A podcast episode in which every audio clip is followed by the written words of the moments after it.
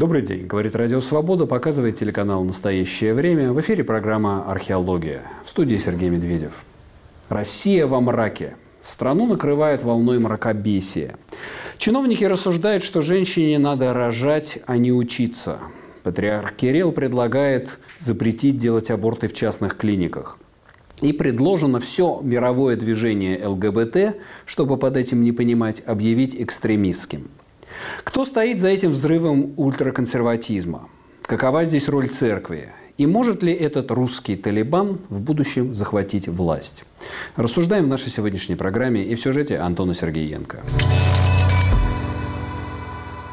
Минюст России подал в Верховный суд иск с требованием признать международное движение ЛГБТ экстремистским. Формальный повод – якобы выявление признаков возбуждения социальной и религиозной розни. Стоит отметить, что международного общественного движения ЛГБТ не существует, а признание ЛГБТ экстремистской организацией станет угрозой для любых организаций этой направленности и для людей, которые относят себя к ЛГБТ-персонам, так как само понятие участия может трактоваться в России очень широко. Помимо этого, сенатор от Челябинской области Маргарита Павлова заявила, что девушек в России надо отговаривать от высшего образования в угоду рождения ребенка. Сенатор посчитала, что эта мера поможет вывести Россию из демографического кризиса, а женщинам упростит поиск самих себя, потому что за время обучения теряются детородные функции организма. Также в России вновь призвали ограничить аборты и ввести штрафы за склонение к ним. Одним из инициаторов запрета стал патриарх Кирилл, выступив с предложением запретить аборты в частных клиниках. По мнению российских властей и представителей Русской Православной Церкви, это тоже поможет преодолеть демографический кризис.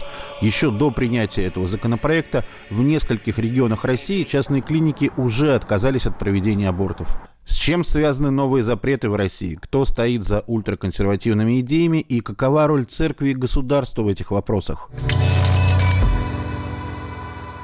Обсудим это с нашим сегодняшним гостем в студии. Это Александр Морозов, политолог. Добрый день, Саш. Добрый день. Здравствуй, Сергей. Я хочу добавить еще вот к этой картине, нарисованной Антоном Сергеенко, еще одну вещь. Эта вещь, в общем-то, не идет у меня из головы. Чудовищный совершенно приговор врачам по суррогатному материнству. Там совершенно да. какие-то немыслимые сроки 16-19 лет, угу. которые даны. Можем ли мы это все связать в какую-то общую картину? Или это часть какого-то продолжающегося наступления? Или действительно формируется какая-то вот очень мощная консервативное такое ядро, ультраконсервативная волна, которая сейчас оформилась в такие совершенно чудовищные репрессивные меры? Ну, понимаешь, надо же учитывать, что в прошлом году, вот, собственно, год назад, в ноябре, Путин подписал э, указ о э, стра- государственной стратегии в области как раз духовно-нравственных ценностей. Это такой рубежный момент, потому что, ну, понятно, что вся эта тематика, она в той или иной форме была, но тут она э, становится теперь как бы э, ну, под зонт заходит как бы объявленной государственной политики в области вот этих традиционных духовных ценностей. Это, конечно, меняет дело, потому что если ну, теперь есть как бы государственный документ, то, соответственно, масса разных государственных органов и разных государственных спикеров, вот как мы сейчас видели в сюжете, они начинают на это ориентироваться, поскольку открыт как бы зеленый свет для разнообразных предложений. А, эти все предложения, конечно, они так формулируются. Но почему это все предлагается? Потому что мы якобы теперь защищаем вот традиционные ценности в той или иной форме. Поэтому я бы сказал, что это не просто, конечно, сейчас уже не просто какой-то тренд, да, такой там, а, какой-то частью общества, да, там, скажем, там, связанный с церковью или, может быть, с какими-то ультраконсервативными кругами. Это не тренд а, просто уже, а это действительно государственная политика. К нам присоединяется по Зуму, или вернее даже по Скайпу, Николай Митрохин, научный сотрудник Центра по изучению Восточной Европы при Бременском университете. Николай, добрый день. Добрый день. А вот у вас есть какое-то объяснение вот этому сроку по делам врачей по суррогатному материнству? Оно не, не один год шло, я понимаю, ему почти года два, но сейчас вот эти вот сроки сделаны 16-19 лет, и остальным там, э, там 6-10 лет э, даны. А кто, в чьих это интересах вообще? За этим есть какие-то, вроде никакой экономики не прослеживается, да, никак, никаких особых заказов этих врачей, клиник конкурентов. А, кому это нужно? начнем с того, что э, существует в российской юридической правовой системе вполне достаточно энтузиастов как бы карательной, э, карательных практик, да, максимальных сроков, в том числе в отношении тех, кто э, чем-то с точки зрения конкретного судьи или конкретного прокурора, так сказать, выделился не в ту сторону, сделал нечто неправильное.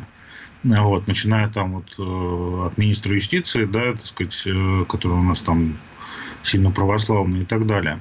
Вот. Во, вторую, э, во вторую очередь просто мы можем смотреть на ужасающий э, крен э, правоохранительной и судебной системы, так сказать, России, стремящейся сейчас к раздаче максимальных сроков, особенно по политически значимым делам или кажущимся таковыми. Там вот тоже Саша Скочеленко, там 7 лет дали за ценники, да, так сказать, которые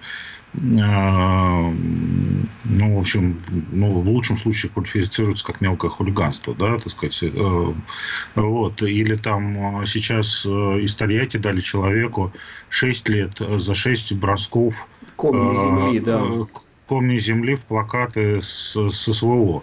Вот. Поэтому э, вполне возможно, что кто-то где-то пересчитал, так сказать, э, вот эту вот деятельность врачей с суррогатным материнством по какому-то внутреннему счетчику, поскольку внутри, опять же, как я говорил, системы есть и много энтузиастов, а есть и сетевые группы какие-то, да, для которых те, те или, или другие люди, э, попавшие вот в жернова этой машины, являются врагами, вот как бы настоящими врагами. Ну и как бы вкатали по полной, так сказать. Ну, то есть это, по-вашему, эксцесс правоохранительной системы, которая заточена на максимальный приговор, на максимальную репрессию по политически значимым делам? Не, это в первую очередь рамки, которые устанавливает администрация президента, Путин и прочие, так сказать, э, люди из политической верхушки, которые задают подобного рода тренд, в рамках которого можно, как бы, что называется, не стесняться и выдавать такие сроки, которые хочется. Вот. Но вполне можно допустить, что там где-то и на уровне АП или, так сказать, э, на уровне министерства сидит некто, кто как бы раздает подобного рода сроки. В Советском Союзе например, сроки диссидентам утверждались совместно, то есть э, решение принимало в принципе КГБ, да, это пятое управление, а вот, а утверждали люди упорядке как КПСС которые смотрели на общеполитическую ситуацию. Я, я не знаю, то есть у нас нет свидетельств о том, как это сейчас делается внутри ну, да. путинской ну... системы, вот, но, возможно, это нечто подобное, такой же вариант. Ну вот это да, вот я сейчас эм, Сашу хочу спросить, попытаться понять изнутри, есть ли какой-то deep state, есть ли какое-то глубинное государство вот с этим вот, ну то, что я условно называю, как я назвал эту программу, русский Талибан.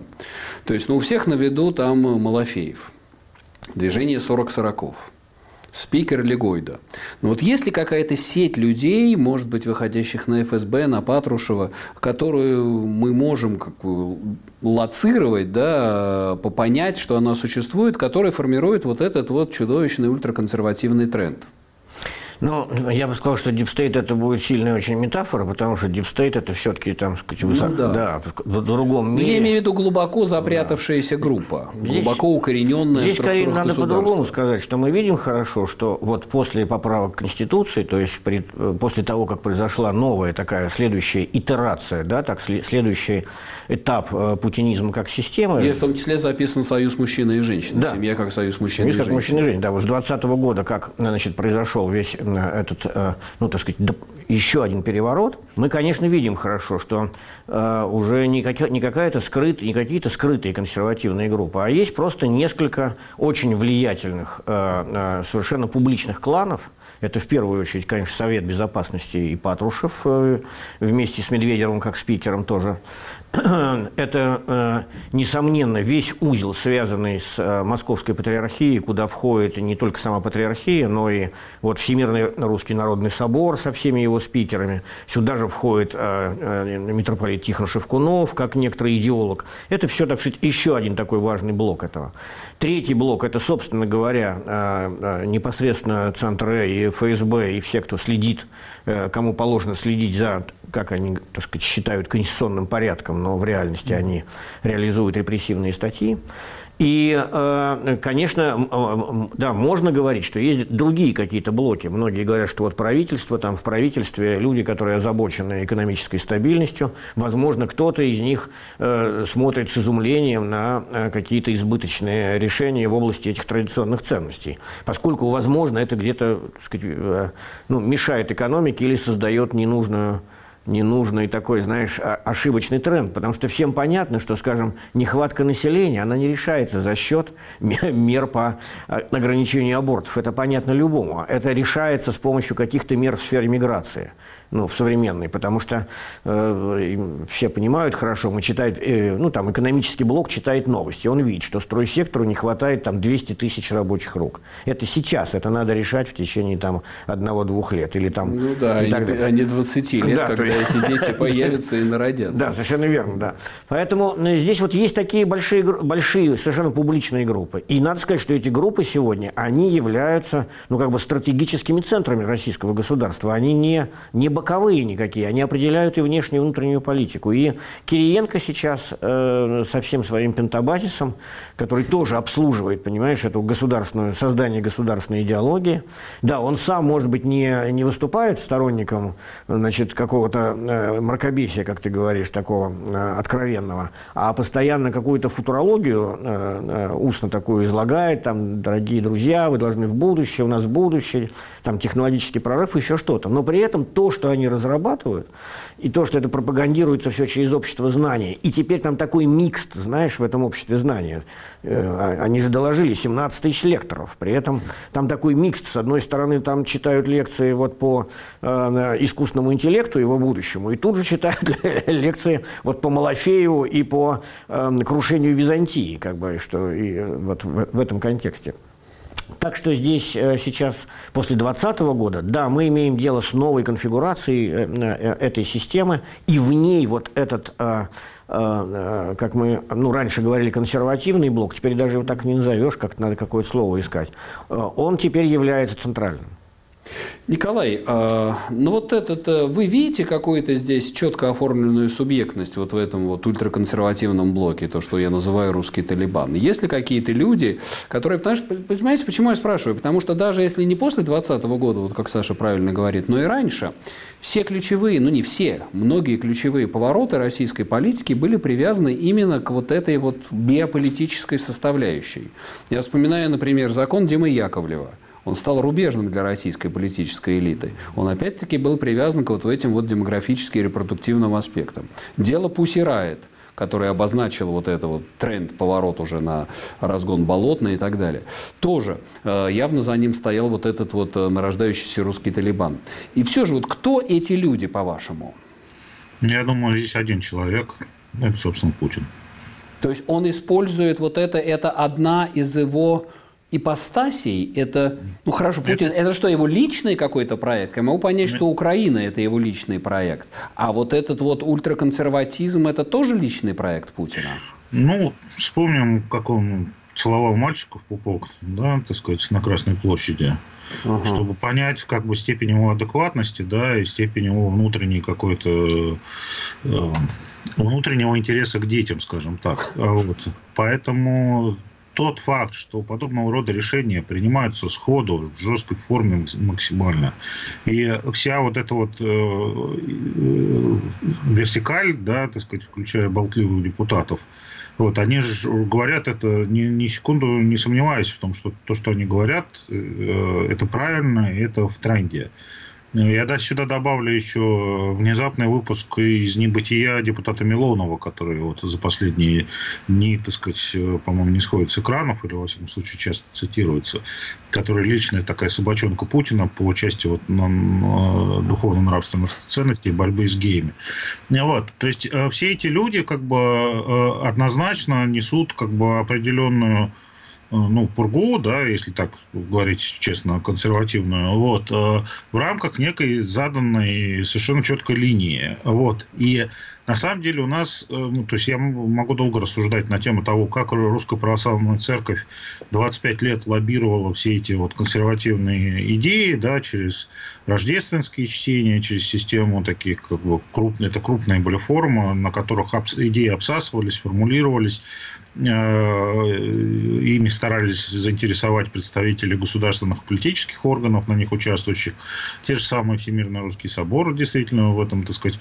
Вот. И как это дальше энтузиастами формулировалось и продвигалось, ну, например, отметить то, что например, введение, э, введение курса основ православной культуры во всех школах, это было, была в первую очередь инициатива Курской области, да, которая сейчас как бы э, была первым регионом, который объявила об отказе от абортов в частных клиниках. То есть там есть какие-то низовые православные как бы э, православно-мыслящие э, структуры, да, основы, почему там те или иные элиты на это дело подписываются.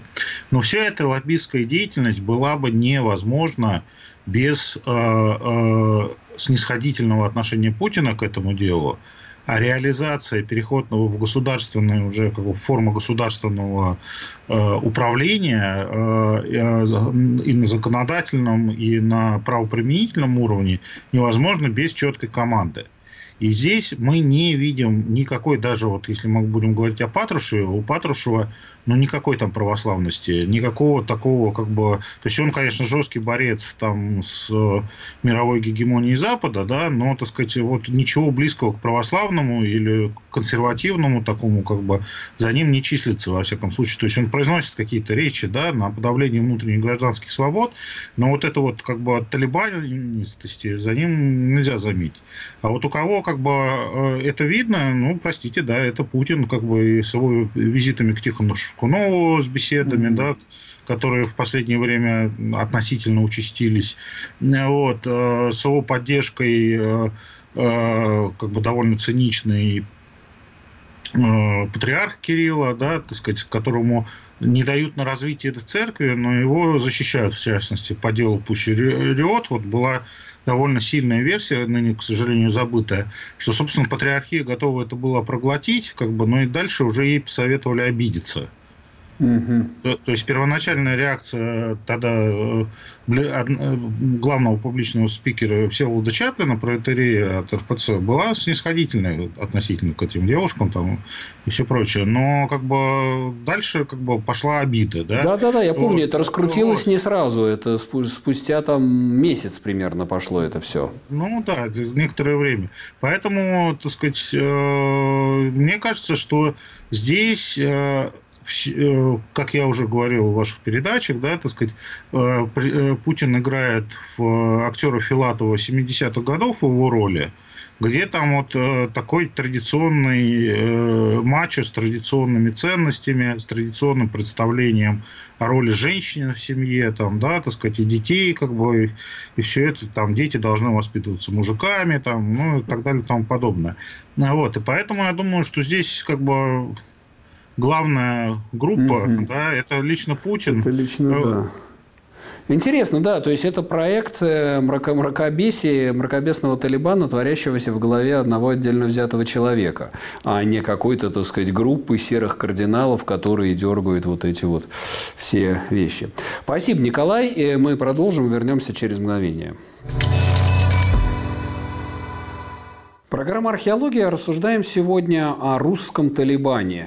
Нет, не о тех бородатых мужчинах в челмах, которые приезжают с визитом в Кремль, а о самом настоящем Талибане, происходящем и мракобесии, происходящем в российской политике и правоохранительной системе, когда врачам по делу о суррогатном материнстве даются сроки 16-19 лет, когда призывают феминизм и ЛГБТ признать экстремистской организацией.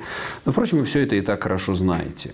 Какую роль в этом во всем играет православная церковь? Церковь, размышляет священник отец Владимир Маглена в сюжете Антона Сергеенко.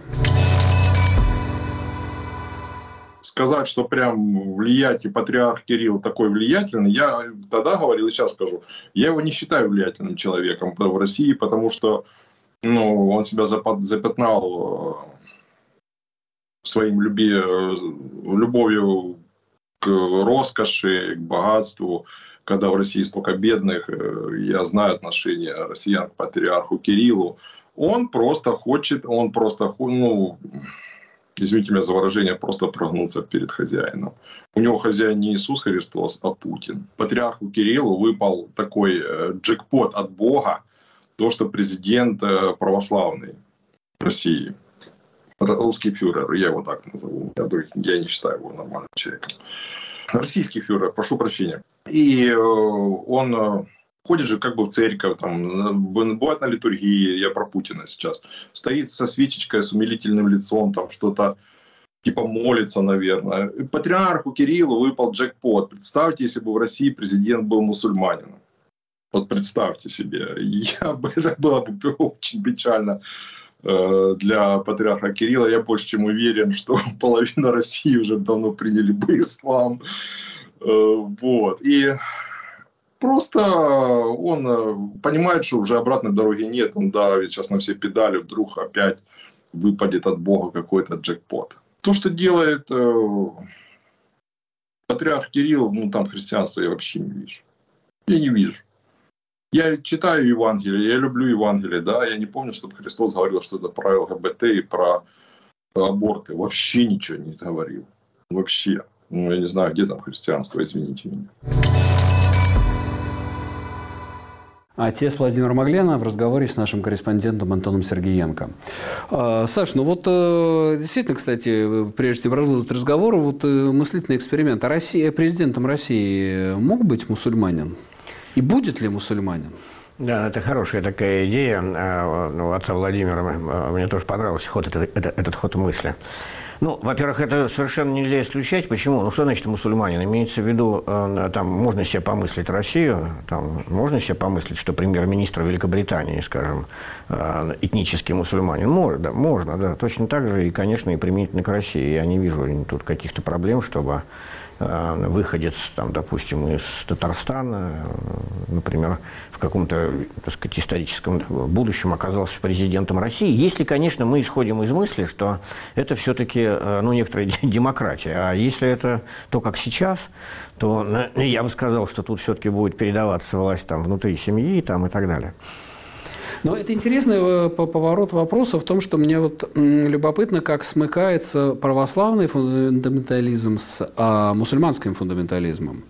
Мы видели, скажем, на примере каких-то мыслителей отдельных, того же Гейдар Джемаля, как э, и так, Дугин постоянно э, да, и дает отсылки. И мы видим поддержку, в том числе и весьма таких радикальных имамов, как они поддерживают, смыкаются со своими православными собратьями поддержки всего этого поворота. Не формируется ли здесь какая-то коалиция религиозных радикалов?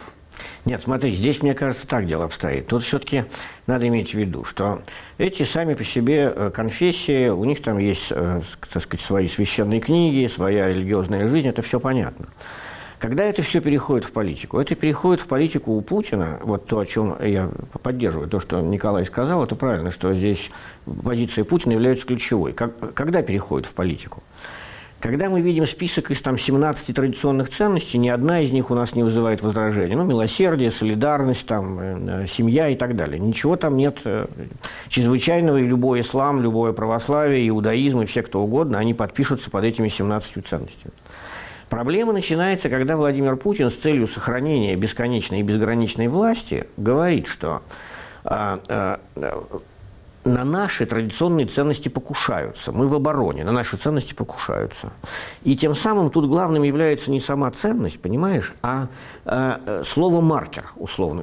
Некоторые, не, мы, принадлежим, мы произносим эти слова, и тем самым мы принадлежим к определенной внутренней партии большой, такой вот там, члены «Единой России» должны, несомненно, не только э, публично, но и даже когда они в бане или на, на рыбалке, они должны так между собой говорить, да, англосаксы, конечно, э, оборзели. Вот. Значит, англосаксы – это маркер – как бы такой маркер враждебности, маркер некоторых сил, которые покушаются на наши ценности. Когда мы говорим про вот этих, ну, когда упоминают про внезапный ЛГБТ, который стал международным движением и теперь нежелательно, это же как бы здесь имеется в виду не буквально какие-то конкретные организации, а здесь обозначается в целом некоторое явление, которое, явля... которое покушается на нас, то есть от него надо защищаться. И вот эти маркеры – это вот, так сказать, самый главный момент, с помощью которого формируется такая партийность. партийность. Мы mm-hmm. произносим эти слова, и тем самым мы принадлежим одному кругу. Мы ничего в них не вкладываем. Возможно, тот, кто говорит про англосаксов, никогда не видел ни одного живого англосакса. А тот, кто э, говорит про международную организацию ЛГБТ, ЛГБТ ни с одной организацией не сталкивался. Он, может, только в кино видел, как бы, или вот на эстраде видел геев. А так он... Э, Это, это маркер, это вот первое. И второй момент во всем этом важный. Все эти ценности, так называемые, неважно, как бы ну, Путин их так дает им, им, так сказать, исламу, мусульманскому сообществу российскому, и православному, и, и, и просто начальникам.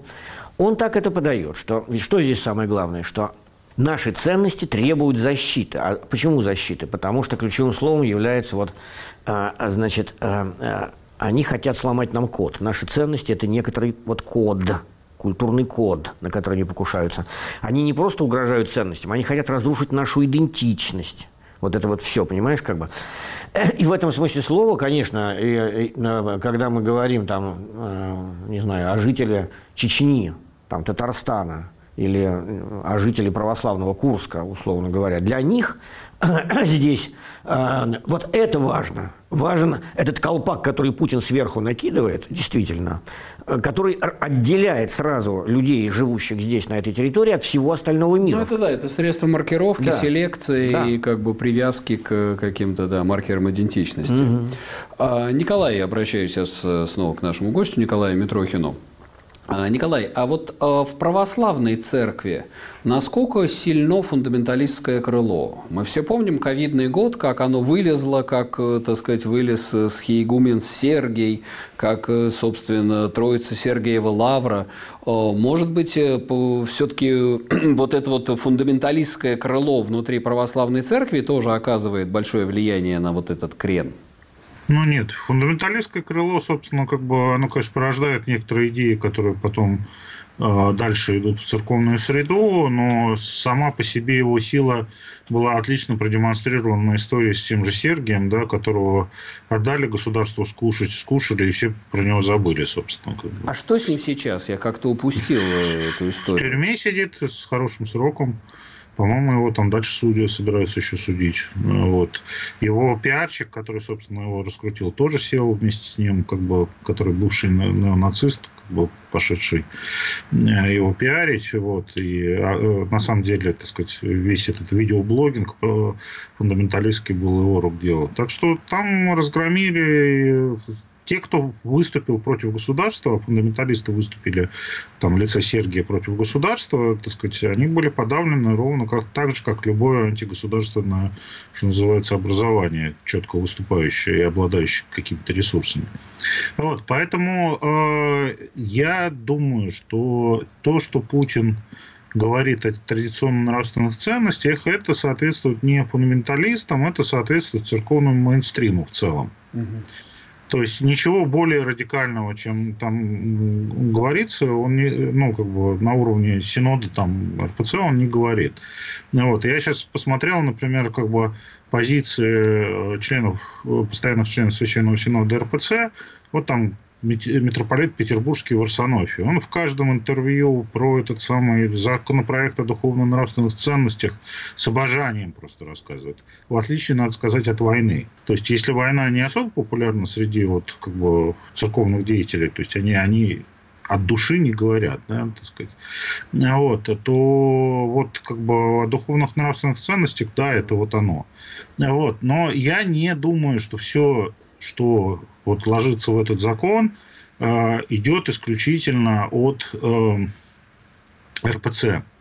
Вот. Я смотрю, вот, например, э, крупнейший телеграм-канал российский «Топор» называется, вот, которые, судя по идеологии, ведут какие-то ну, достаточно молодые люди, скажем так, сильно антимигрантским настроем, но как бы это самое с современными методами там, глумления и все прочее.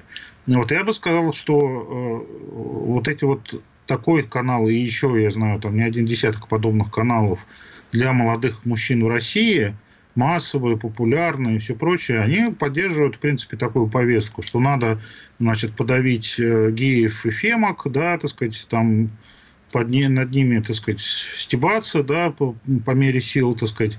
Э, это не защита, то есть они не говорят риторикой защиты духовных нравственных ценностей, но это как бы э, отстранение, что мы как бы другие, да, что мы как бы веселые разбойники, условно говоря, да, так сказать, вот, и нам, э, как бы, мы сильные мужики, которые, так сказать, вытянем, А вот, и не надо нам вот этого всего как бы разложения. Да? Вот, поэтому я думаю, что Путин на самом деле отражает позицию вот э, этим, этими метр, мерами большинства более или менее, скажем так, мужского населения России – а это куда более значимая как бы, э, масса населения или куда более значимая общественная страта, чем РПЦ.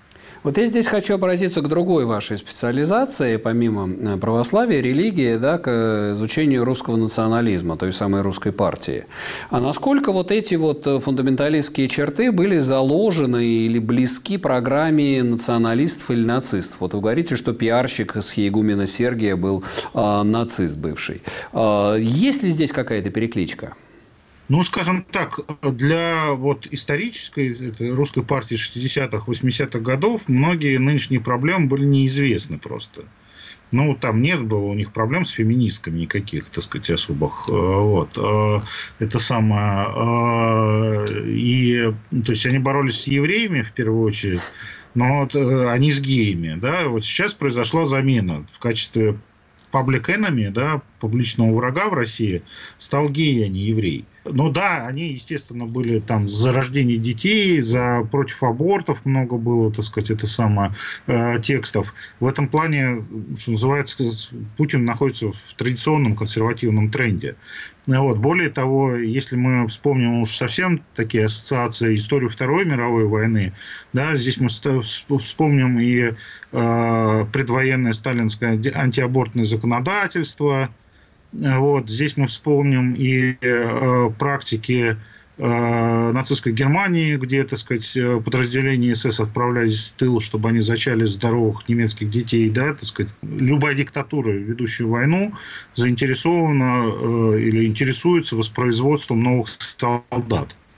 Вот, это тоже нельзя списывать э, со счетов, так сказать, и Путин в этом плане как бы действительно проигрывают Вторую мировую войну еще раз. Вот, но при этом как бы вот весь комплекс законов это скорее вот модернизированный такой ответ э, правоконсервативный на современную леволиберальную повестку, левую либеральную, скажем mm-hmm. так. Вот. А, и в этом плане как бы Путин не зря себя разыгрывает как часть вот этого большого нелевого мира. Да, да. да, в том числе и трампийские ответы, там как бы президент Бразилии и все прочее. Вот, и э, я думаю, что часть азиатских государств крупных, которые, в которых тоже, так сказать, э, вот эта вот левая и леволиберальная повестка э, скажем так, не, не слишком популярные, принимаются все новые законы. Кстати, по... новый президент Аргентины, новоизбранный, тоже, кажется, хочется, хочет проводить референдум о запрете абортов.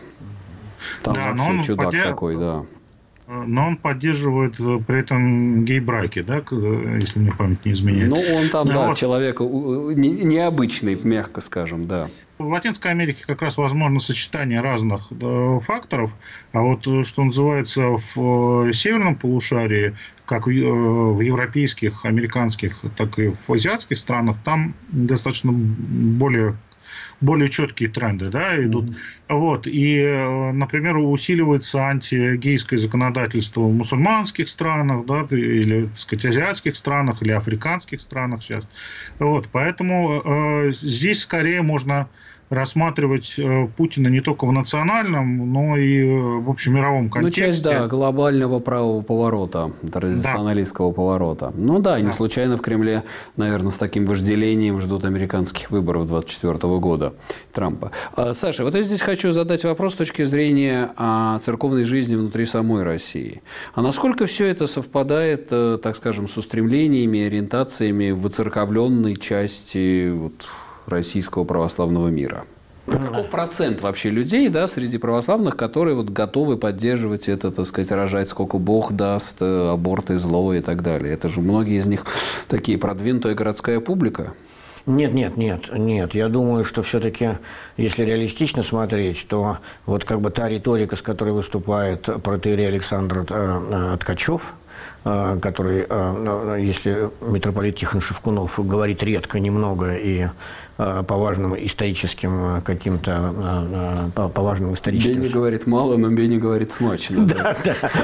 Вот, он, то Ткачев и еще целый ряд людей, подобных ему, они, так сказать, производят непрерывно. Значит, поток вот такой радикальный, достаточно радикальных позиций, и они близки, конечно, подавляющему большинству православных. Это совершенно ясно, что те, кто ходит и э, ходят в храмы, э, э, так сказать, на, скажем, на все э, двунадесятые праздники, ну, несомненно, что из них 80% это люди, которые совершенно искренне считают и убеждены в том, что э, ну, вот Евангелие, оно, э, так сказать, регулирует жизнь, вот со слов, собственно говоря, священников, с которыми они общаются, регулирует жизнь определенным образом, и семейную, и социальную жизнь, и реакцию, так сказать, на, на все, условно говоря.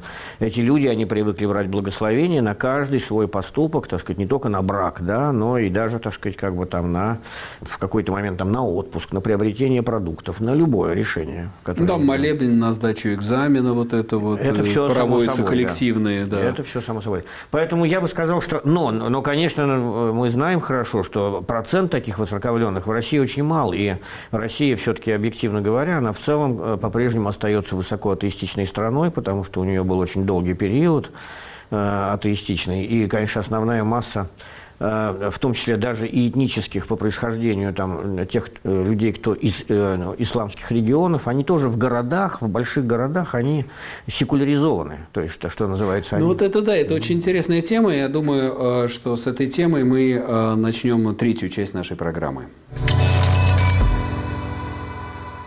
Программа «Археология». Говорим сегодня о неоконсервативном, э, мракобесном, не побоюсь этого слова, повороте, который происходит в России уже давно, но сейчас он приобрел совершенно пугающие черты, когда даются огромные сроки врачам по суррогатному материнству, когда призывают женщин рожать, а не идти в университеты, когда уже всерьез пытаются запретить аборты и в частных клиниках, и по ОМС.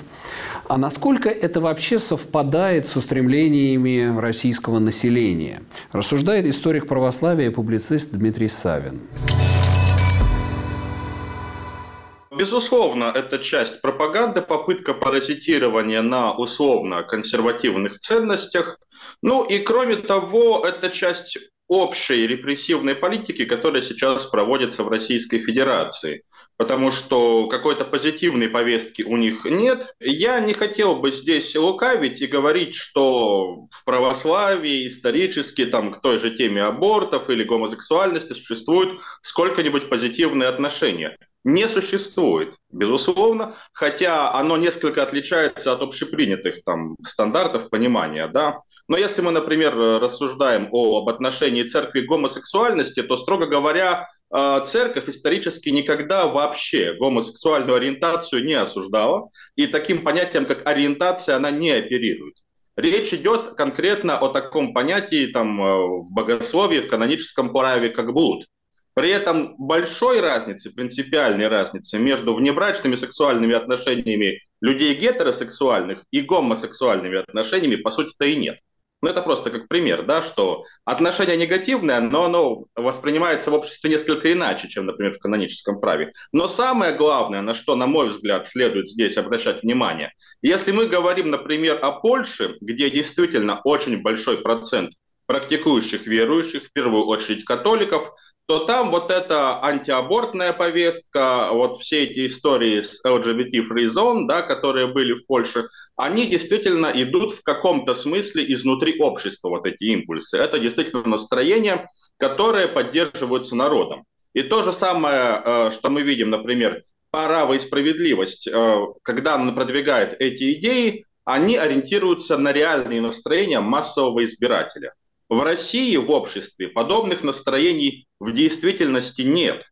И в первую очередь их нет в отношении абортов. То есть здесь эта повестка спускается сверху. Видите, это попытка, конечно, сыграть на каких-то религиозных чувствах, показать, что режим является относительно консервативным. И, на мой взгляд, вот вся эта игра в консервативную повестку, она ориентирована в первую очередь на внешнего потребителя, потому что в самой внутри России она не востребована. Подобные формулировки, что вот патриарх обратился к президенту, и президент сказал, прислушаемся, братья, да, для пропаганды именно вовне это может работать. В том числе и для пропаганды на Соединенные Штаты, потому что нужно учитывать, что в Соединенных Штатах свыше 70% населения идентифицируют себя как христиане, для них это важно, для них это существенно, и это может там где-то сработать. Историк православия и публицист Дмитрий Саввин в разговоре с Антоном Сергеенко. А, Саш, вот э, к тебе первый вопрос хочу обратить. А вообще вот готово ли российское население, скажем, поддержать запрет на аборты? Собственно, не так давно это было, если посмотреть, там, э, с 30, 40, 50 лет назад. Нет, я думаю, что даже видно по той реакции, которая есть сейчас, собственно, нет. Россия, э, понятно, что есть там две-три территории, которые готовы это поддержать, ну, как запрет в частных клиниках, не вообще абортов. Вообще запрет абортов – это какая-то катастрофа для российского общества была бы, которая вызвала бы, значит, какие-то очень тяжелые последствия. И... Но другие страны проходят через эту катастрофу, Польша – нет, но все-таки надо иметь в виду, что Польша сейчас э, там новое правительство переголосует и не будет ничего этого. Здесь э, надо иметь в виду, что одно дело, так сказать, обсуждение такой повестки, консервативной повестки в демократиях старых, а другое дело использование вот этой консервативной повестки в автократиях и диктатурах. Это совсем другая история, потому что здесь-то э, на самом деле, как я и сказал, совершенно не важно, будет ли реально реализовываться какой-то закон и насколько последовательно, а важно, насколько, так сказать, бюрократ бюрократия, широкая бюрократия и в погонах, и гражданская бюрократия может пользоваться этим как общим языком, как общим политическим языком. И это самый важный момент. И в этом смысле слова есть, конечно, большая разница между, э, так скажем, там, допустим, антиабортной или подобной повесткой в, э, в европейских странах там, или в Соединенных Штатах и у нас в России. Потому что э, в России население вообще очень, в этом смысле слова, на мой взгляд, оно совершенно лобильно. То есть оно в значительной степени равнодушна ко всей этой как бы, повестке. Э, реальная повестка, которая затрагивает российское население, ну, это там действительно пенсии, там, там, возможность добраться до города из своей деревни. То есть С точки зрения ценности я согласен. Мне кажется, да. что общество феноменально деморализовано. Да. Оно распад да. семьи, распад ценностей, он ну, действительно, я мало стран могу сейчас даже подумать, где бы это настолько было атомизировано все и полностью снят вопрос ценностей ценностей. А, к Николаю здесь хочу обратиться. Николай, вот вы как считаете, действительно, если посмотреть сейчас не сверху, да, а снизу, насколько российское общество готово принять всю эту повестку и дрейфовать в сторону Ирана? Безусловно, российское общество готово при, принять запрет ЛГБТ, или, во всяком случае, э, публичных ЛГБТ-организаций, при том, что она толерантно относится к конкретно взятым геям и лесбиянкам. Вот, и с удовольствием смотрят порнуху соответствующую в больших количествах. Вот, а, но как бы само по себе вот политическое отстаивание прав ЛГБТ, да, это будет э, поддержано массово. Аборта нет, э, соответственно, но и не предлагается тотальный запрет, предлагается ограничение, и здесь э, некоторые ограничения, во всяком случае, на вербальном уровне тоже будет поддержано, поскольку, ну, есть общие, как бы, скажем так, низовой тренд на то, что, да, русские себя теряют, слишком много мигрантов, и поэтому надо рожать русским женщинам. Но вот сами русские националисты, несмотря на свои призывы к увеличению количества русских и чтобы русские женщины рожали больше, они не заводят себе по там, 3, 5, 8, 10 детей. А, вот. Э, но, э, тем не менее, в обществе, как мне кажется, готовы ограничено, э, ограничены в тех или иных масштабах, вот, но не полностью запрещены. Вот. И сейчас, собственно, как бы и не предлагают запретить их в целом. Было, конечно, очень интересно посмотреть мотивацию, почему именно в частных клиниках невозможны аборты, а их обязательно надо делать государственные. Мне не попадалось, собственно, объяснение, почему именно так должно быть. Вот. Но э, в целом, как бы, я бы сказал так, что тренд, кажущийся едино консервативным, на самом деле таковым не выглядит. Вот, то есть власть жмет на э, разные кнопки, И эти кнопки по-разному э, реагируют, потому что в России многие инициативы, спущенные сверху, э, они провисают. То есть низовые акторы на всех уровнях, начиная от там, начальников управления министерств, заканчивая конкретно взятым там, учителем или мелким администратором, имеют некоторое пространство действия. То есть выполнять или не выполнять от души или формально, или вовсе не выполнять, так сказать, э, тот или иной, так сказать, законодательный акт.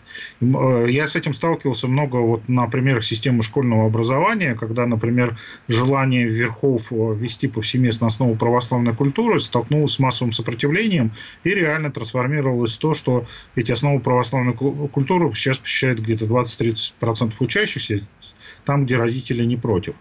Вот. А, и я думаю, что то же самое будет с любыми другими вот, э, законодательными актами э, э, по поводу духовно-нравственных ценностей. Кто-то, да, будет это выполнять, так сказать, от души, делать на этом карьеру. Большинство, думаю, будет относиться равнодушно или пытаться как-то э, э, свои интересы сочетать как бы с законодательством, что называется. Вот. Поэтому я думаю, что власти тоже понимают, что полностью все свои программы выполнить они не, сможет, э, не смогут, а просто сейчас задают вот тренды и рамки желательные, вот, и смотрят, какая будет общественная реакция. Ну да, то есть это в режиме постоянного тестирования массы и отработки политических технологий. А, Саш, ну вот что действительно здесь идет речь о некой политической технологии, не о сознании вот этого moral majority, морального большинства, не о фундаменталистском э, дрейфе а, некого ядра российского населения. Нет, конечно, это ни в коем случае. Тут я совершенно убежден, что это э, не, не о большинстве населения, но все-таки нельзя на этом основании ну, как бы выражать какой-то оптимизм. Почему? Потому что, понимаешь, Э, э, это не политтехнологии в узком смысле слова, а это такое, манипули... это такое тоталитарное манипулирование. То есть оно на чем построено? Ты сам помнишь, вот в советское время ведь, например, э, значит, боролись с сионизмом. Но конкретно каждый человек был убежден, что у него друзья евреи, и вообще он против евреев ничего не имеет. Точно так же сейчас, так сказать, с англосаксами. Так сказать, надо бороться с англосаксами. Они нас обижают. Но кто англосаксы? Конкретно мы их не видим, а если видим, то это вот какой-то британец иностранец, который тут же с нами и, э, что-то преподает, живет, или он чей-то муж или, и, и так далее. К нему нет претензий. Имеется в виду следующее, что за счет этих, так сказать, разного рода агрессивных маркеров, за которыми ничего не стоит, э, формируется, тем не менее, формируется некоторое тактическое большинство. То есть оно, это тактическое большинство используется, э, конечно, не для того, чтобы вооружить все население, как Талибан, э, значит, и создать народную милицию, и, соответственно, как бы... Сжечь инструменты музыкальные. Да, сжечь музыкальные инструменты, разрушить какие-то... Казнить певцов. Да, и разрушить статуи Будды, там какие-то исторические. Нет, э, это не для этого делается. Это делается только для того, чтобы э, верхушка власти, то есть вся эта ее верхняя конструкция, так сказать, Путин и его ближайшее, ближайшее окружение и ближайшие политические менеджеры, чтобы они могли и дальше непрерывно как бы манипулировать э, ситуацией, просто обозначая врага. Вот и все. Тут больше ничего за этим не стоит. Э, всерьез ли население видит врага? Ну, конечно, нет, потому что оно легко, это даже и в 20 веке так было, оно легко, если ему, так сказать, внезапно его развернуть, то оно сразу начинает ныть и говорить, да нет, мы никогда не считали, что вот этот народ наш враг, да нет, да мы готовы, мы помним хорошее, это все мгновенно. Путин играет, и Кремль очень сильно играет. Вот хорошая была там тоже тема о, насчет, насчет поцелуя в пупок у э, Николая. Тут еще есть элемент сентиментализма примешивается. Вот э, Путин использует, и вообще вся эта машина идеологии, она очень использует эту сентиментальную тему там, вой, и, и войны, э, страданий каких-то. Значит, как будто бы наше население российское должно все время думать, что вот внешний мир хочет сделать нас жертвами, причинить нам страдания. Э, значит, собственно говоря, вся эта философия традиционных ценностей направлена только на одно, чтобы убедить российское, э, так сказать, население, что кто-то хочет опять устроить блокаду Ленинграда, попросту говоря. Вот. Значит, как бы и умертвить миллионы людей. Вот как бы их цель. ну, вот примерно так это выглядит. Я ну, думаю. Если в таком смысле тогда, если это, это и фашизм, то какой-то фашизм очень э, симули, симулятивный. Да, очень современный, а... связанный с медиа, с большой другой возможностью медиа, с другим типом мобилизации населения. Когда говорят про деполитизацию, про деполитизированный этот фашизм. Но посмотри, что сейчас происходит, кстати, если коротко сказать. Ведь дело в том, что прямо на наших глазах быстро-быстро формируется концепция дегенеративного искусства. Министерство культуры начало, так сказать, по своему списку нежелательных художников что-то удалять, кураторов, э, э, режиссеров снимают фамилии.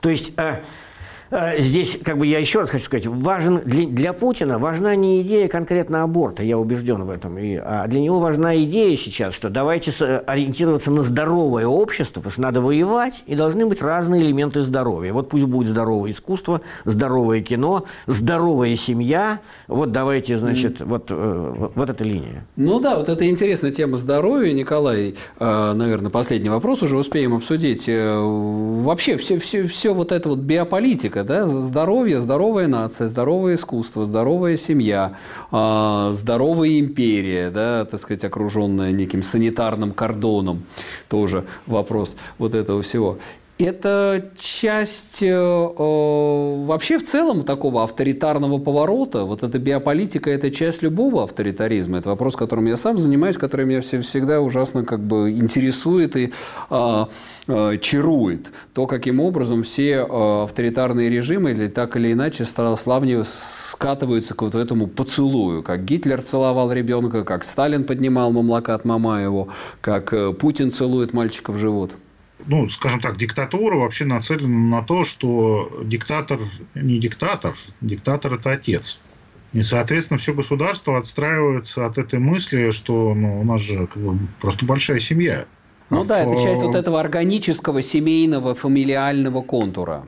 Да, и он правит не потому, что бесконечно, не потому, что он э, политический лидер, как бы это само собой, но по праву того, что он отец.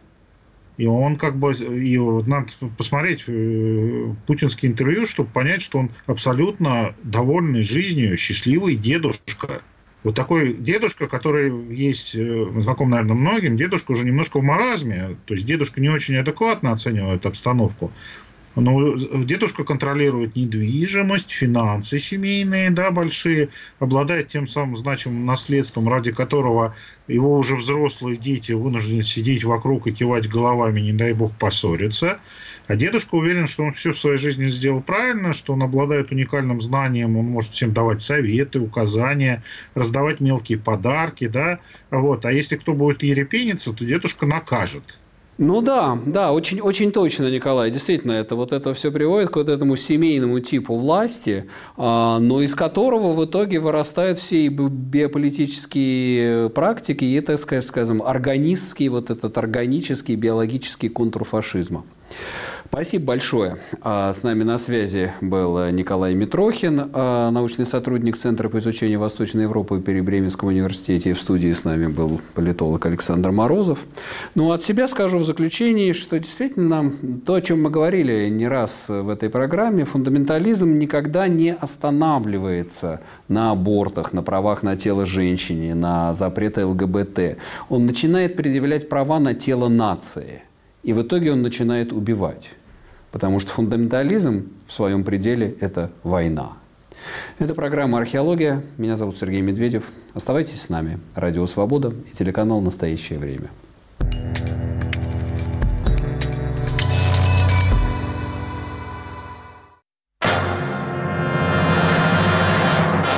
Главный редактор телеканала «Арти» Маргарита Симонян жалуется президенту России. В России работает огромное количество американских и других СМИ, в том числе на русском языке.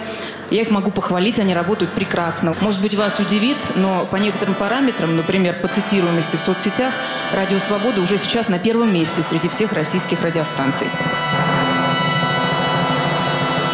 Цитируй «Свободу». В свое время, если мне не изменяет память, вы работали на радио «Свобода». Был такой грех. Вот вы там работали. А теперь вы возглавляете общенациональный канал российского телевидения. Разве это не признак либерализма?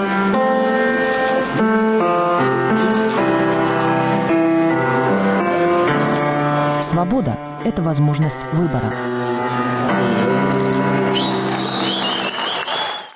Three, two, one, zero. Ignition.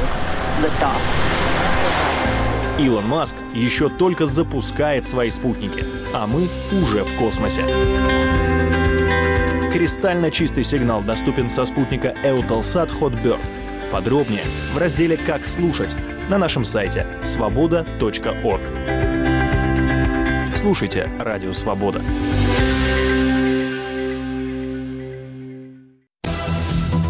Говорит и показывает Радио Свобода. Это программа «Лицом к событию». Здравствуйте. У микрофона Елена Рыковцева. Лидеры общественного мнения под огнем ведущего «Радио Свобода». Избиратели тянут Путина, Путин тянет Медведева, Медведев тянет Мутко и всю эту остальную свою старую знакомую компанию. Все... Радио «Свобода». Мы стоим лицом к событиям. Слушайте сразу после выпуска новостей.